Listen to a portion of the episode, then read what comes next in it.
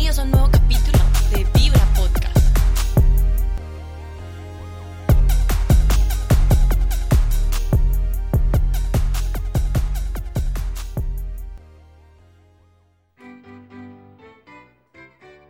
Saludos amorosos y cordiales, queridos amigos y amigas. Pues desde ya yo los considero mis amigos y amigas.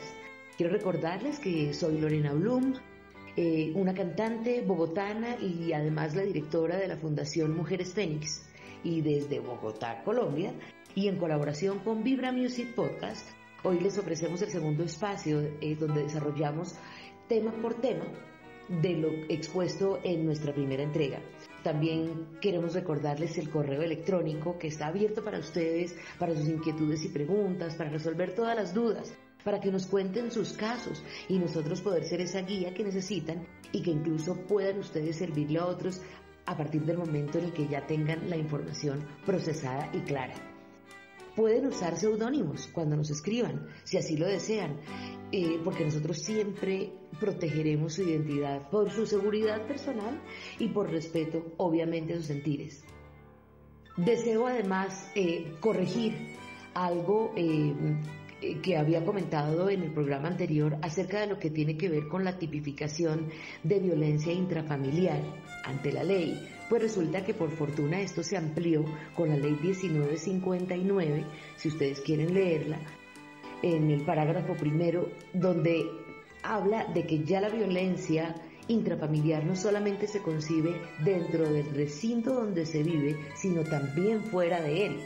Si obviamente el victimario agrede a la víctima en su trabajo o en la calle, bueno, etcétera. Entonces, eh, es una muy buena noticia además porque entonces, en este caso que tiene que ver con violencia intrafamiliar como tal, en esa concretamente, ya la ley hace una apertura porque antes era considerada, si se realizaba la agresión fuera del hogar, eh, como lesiones personales. Entonces, agradezco muchísimo a una de nuestras abogadas, mm, que colabora con, con la fundación eh, por aclararnos esta, esta duda, no por corregirnos más bien esta apreciación inicial.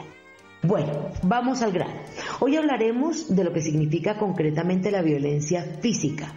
Sin embargo, para quienes no escucharon el anterior espacio, pues lo vamos a definir como una invasión al espacio físico de otra persona y que puede hacerse de varias maneras.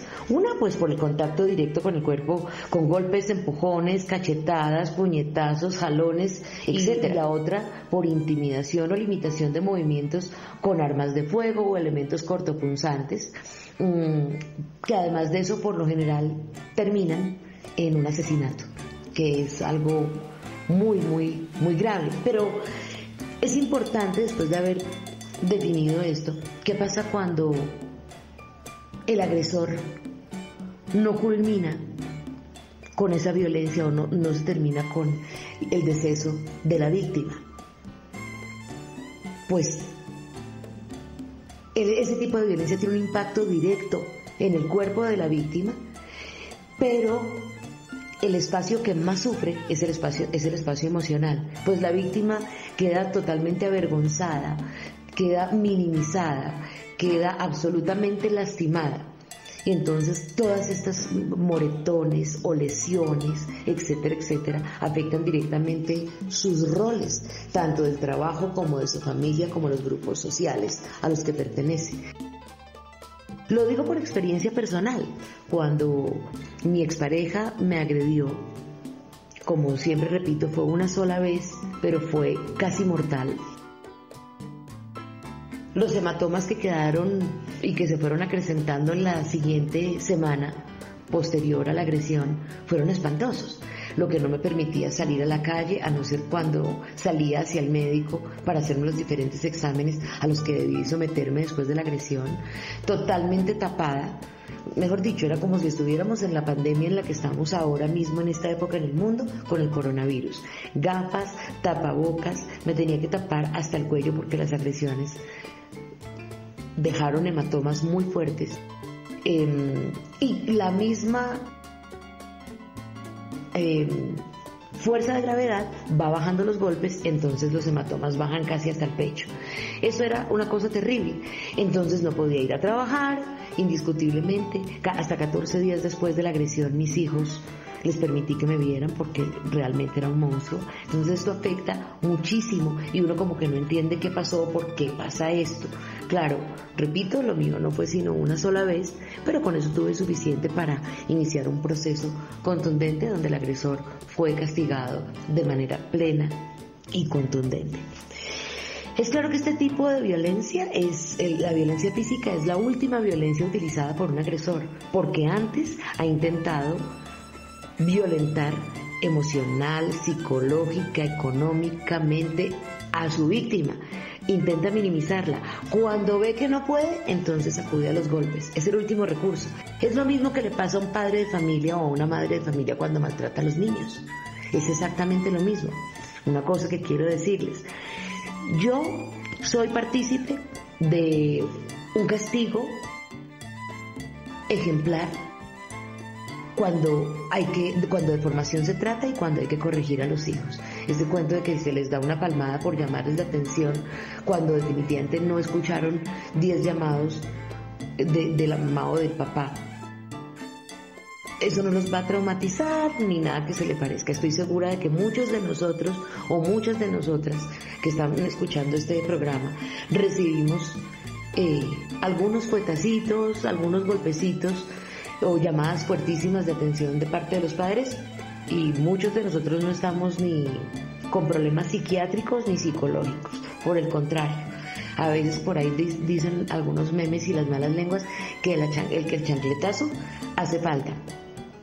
Pero hay padres de familia que indiscutiblemente que no tienen ni idea cómo comunicarse o simplemente traducen todo lo que les ha pasado en el día a violencias con sus hijos y no son capaces de hablar, pues a lo único que pueden recurrir es a los golpes, obligando que el, la víctima haga caso básicamente por miedo, más no por convicción que es lo que pasa también con las esposas o algunos esposos. Hay mujeres que llegan, si el esposo, por ejemplo, está sin trabajo y el esposo no tiene un carácter fuerte y la que básicamente maneja la casa, el hogar o las finanzas es la mujer, pues pierden el respeto y la admiración por ese hombre y lo que hacen es básicamente tratarlo como el empleado de la casa, no como el colaborador, sino como el empleado de la casa y hasta cuando no ha terminado de hacer lo que tiene que hacer y, la mujer hace un llamado de atención muy fuerte y el hombre no tiene o no puede presentar por miedo inclusive los argumentos que ella necesita escuchar o viceversa, pues pum, se recurre, se recurre a los golpes, al maltrato verbal y posteriormente quién sabe a qué más. Lo mismo, vuelvo y repito, pasa con los hijos o con los hijos eh, o con los nietos a los abuelos, cuando los nietos tienen que encargarse o los mismos hijos de esa persona de tercera edad. Yo creo que muchos de nosotros hemos visto videos expuestos en las redes sociales donde el que cuida a esa persona de la tercera edad que depende de los, de los cuidados de, de ese adulto, que por lo general a veces es la familia misma porque no hay recursos para pagar a un tercero, que también a veces se vuelve un maltratador. Vemos cómo maltratan a los a los ancianos, a las personas de la tercera edad, que los golpean, que inclusive los, los tienen durmiendo mucho tiempo. Eso es cuando les dan droga para que duerman, eso es violencia física. Eso es intento de homicidio, podría llegar a ser catalogado como intento de homicidio.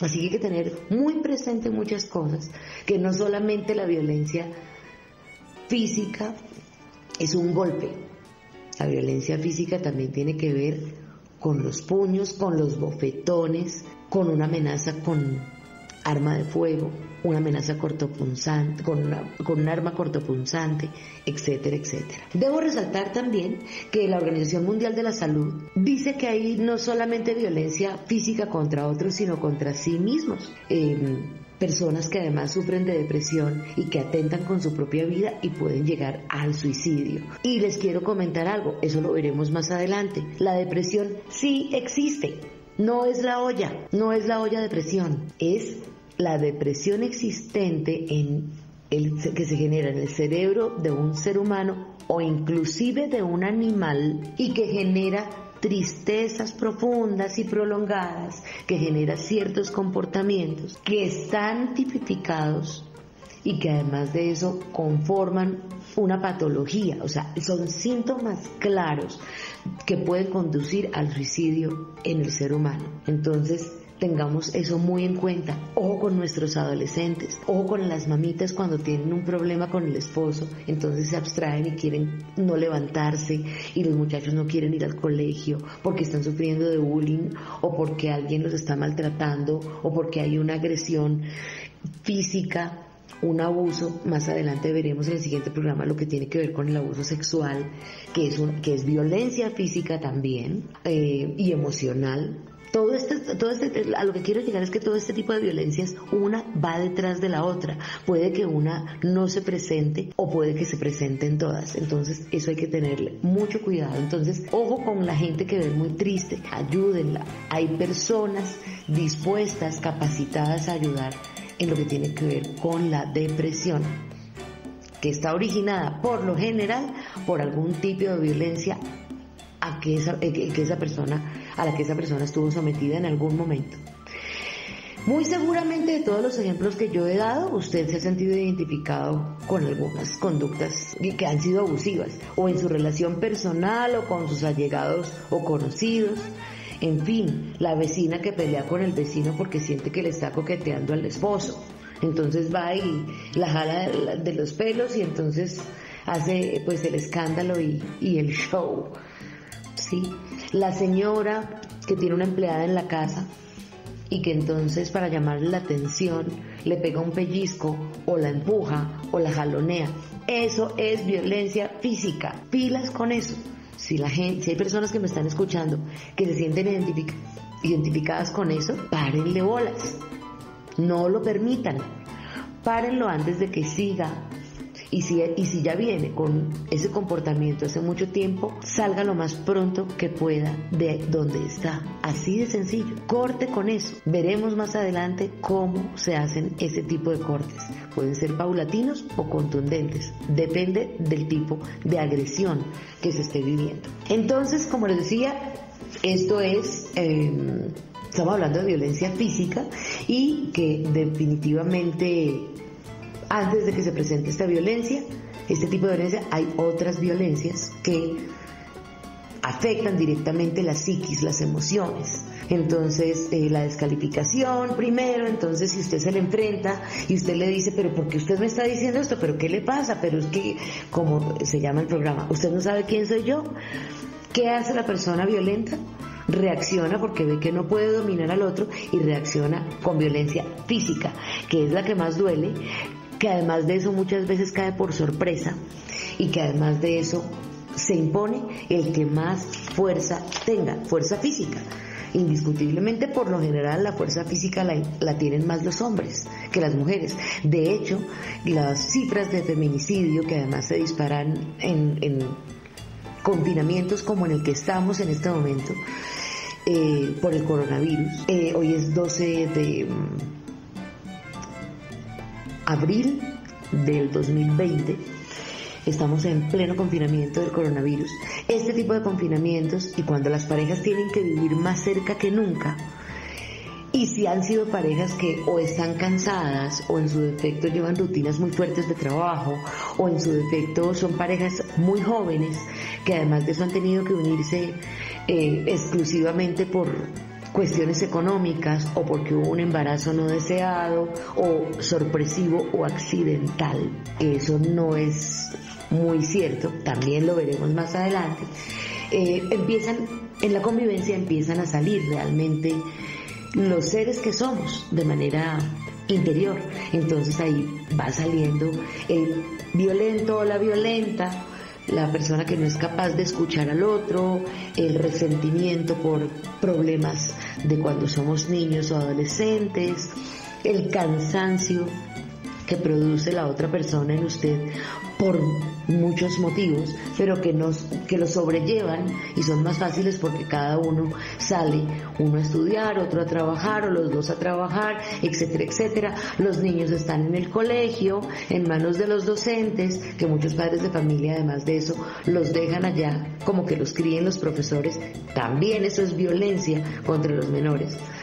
Em, llegan por la noche y ya las tareas están listas porque o los tienen en un taller de tareas algunos o en su defecto el hermano mayor ayuda al menor o el niño lo hace solo o en su defecto viven con la abuela y la abuela les ayuda o hay una empleada que algo les guía. Entonces, cuando ya todo eso confluye y tienen que estar todos en la casa mirando qué trabajos, cómo entretienen a los niños, obviamente no dándoles un celular para callarlos o ponerlos a ver televisión todo el día que además embrutece. Los medios de comunicación por lo general embrutecen. Eso también es violencia tecnológica, ya lo vamos a ver más adelante también.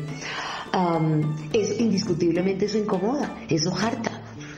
Eso, que, o sea, qué pereza además de eso verle la cara a mi esposa o a mi esposo todo el día y los muchachitos molestando o en su defecto el adolescente diciendo no tengo que hacer, qué pereza, qué jartera, entonces peleando porque quiere salir, no ha sido suficientemente consciente de que tiene que quedarse en la casa porque no solamente pensar en él y en su familia sino en toda la sociedad, etcétera, etcétera, etcétera. Aquí es donde más se presenta todo tipo de violencias la empleada doméstica que antes se quedaba todo el día sola y resulta que si está interna, ella está en su casa y resulta que ahora trabaja de domingo a domingo, 12 o 13 horas diarias. Eso también es violencia, señores. Ya durante el día no tiene que atender, sea ella misma o esperar a que lleguen los niños, sino que ya tiene que atender papá, mamá y dos o tres hijos, etcétera. Y todo el día le están desarreglando la casa porque pues están ahí, en fin, y además de eso no ayudamos, ni colaboramos, ni somos conscientes de las necesidades del otro. Entonces cuando nos molestamos, cuando nos exaltamos, entonces empezamos a gritar y si el grito no fue suficiente para llamar la atención de los demás, entonces empiezo a tirar la puerta o empiezo a colgar los teléfonos con alguien eh, que me saca la piedra, como diríamos vulgarmente aquí, o, o cuando, bueno, hay otras formas de decirlo, un poco más agresivas o más suaves. Y si no me eh, entendieron por ese lado, entonces empiezo a, dar golpes, a impartir golpes porque necesito imponer mi voluntad y yo necesito ser el centro de atención y atracción. Entonces creo que les ha quedado como claro de qué se trata la violencia física. Eh, las diferentes formas en las que se puede impartir. Hay violencias físicas muy fuertes que no solamente quedan como que no son tan radicales como un eh, asesinato o un suicidio, pero sí, por ejemplo, la mutilación de partes, que se ve muchísimo Conozco muchos casos en zonas rurales y eso también obviamente está considerado como violencia física. Entonces, antes de que llegue ahí, usted, si ve que no puede controlar la ira, busque ayuda. Busque ayuda y piense primero cómo le gustaría ser tratado. No, pero es que lo que pasa es que, ella es muy bruta. Es que a las mujeres hay que domesticarlas, como dicen algunos señores.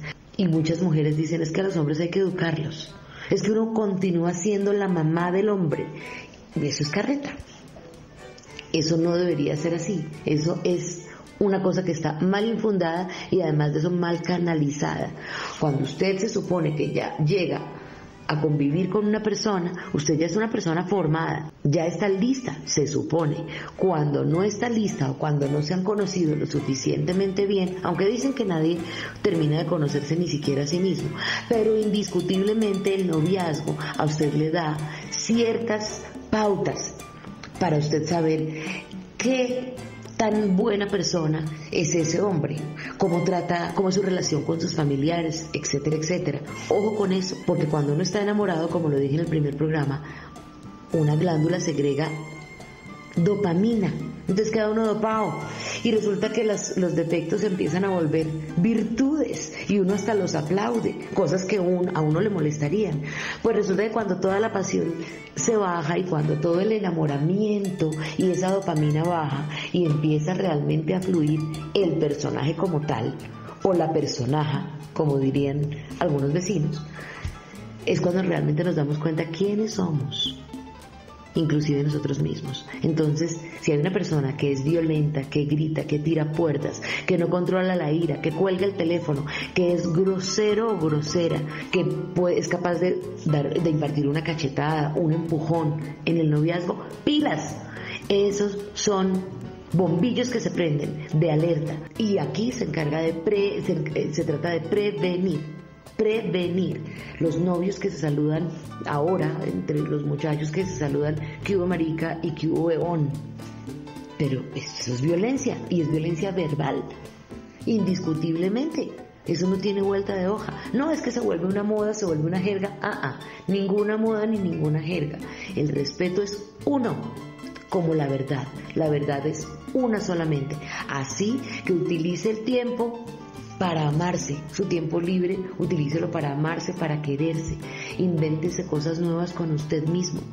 Llénese de fortaleza para que cuando usted esté listo y esté limpio emocionalmente, pueda ofrecer una calidad de vida o de relación a las otras personas. Porque mientras no, es, no lo esté, eso de que un clavo saca otro clavo, eso es también mentira. Lo que va a hacer es seguir contaminando y seguir contaminando y peor aún, se contamina 30 veces más usted. Mientras usted no haga un alto en el camino y diga, necesito corregir esto. No es porque Pedro se lo dijo o Juanita se lo dijo, no, es porque usted se da cuenta de que con, e, de esa forma se estrella con todo el mundo. ¿Sí? No le estoy pidiendo que haga lo que todo el mundo quiere que usted haga, no. Corrija lo que usted sabe, todos sabemos en el fondo que estamos haciendo mal, todos lo sabemos. Así que tenga actividades con sus hijos, con su esposo, con su esposa, con los familiares con los que viva, cree nuevas cosas, eh, aprenda a disfrutar de lo sencillo. Si está eh, eh, confinado en este momento como lo estamos todos, espero, porque somos responsables con la sociedad, invéntese cosas, trate de ser la persona que motiva a su familia para hacer cosas en grupo y que se pase el tiempo de una manera más agradable y no cada uno encerrado en su espacio, en completo silencio y mirando cómo no me dejo perturbar del otro y entonces no se genera ningún tipo, ningún tipo de violencia. ¿Por qué? Pues porque no hay ningún tipo de comunicación y cuando la hay, agredo. Entonces, bueno, vuelvo y repito, no olviden escribirnos Cuídense mucho, eh, sean felices porque a eso vinimos y siempre pongan su vida en manos de Dios, del Altísimo. Agradezcan, solamente agradezcan por todo lo que tienen, todos los que me están escuchando y todas las que me están escuchando, niños, niñas, si me están escuchando es porque tienen sus dos oídos. Y si están entendiendo lo que yo digo es porque tienen uso de razón. Y seguramente tuvieron eh, este el celular o, o por donde me estén escuchando, el computador, tienen esas bendiciones que les permite comunicarse con el mundo. Entonces, vuelvo y les repito, sean felices, sean lo más correctos que puedan. Dios los bendiga y solo agradezcan. Muchas gracias. Abrazos y nos vemos en el próximo programa. Vibra Podcast.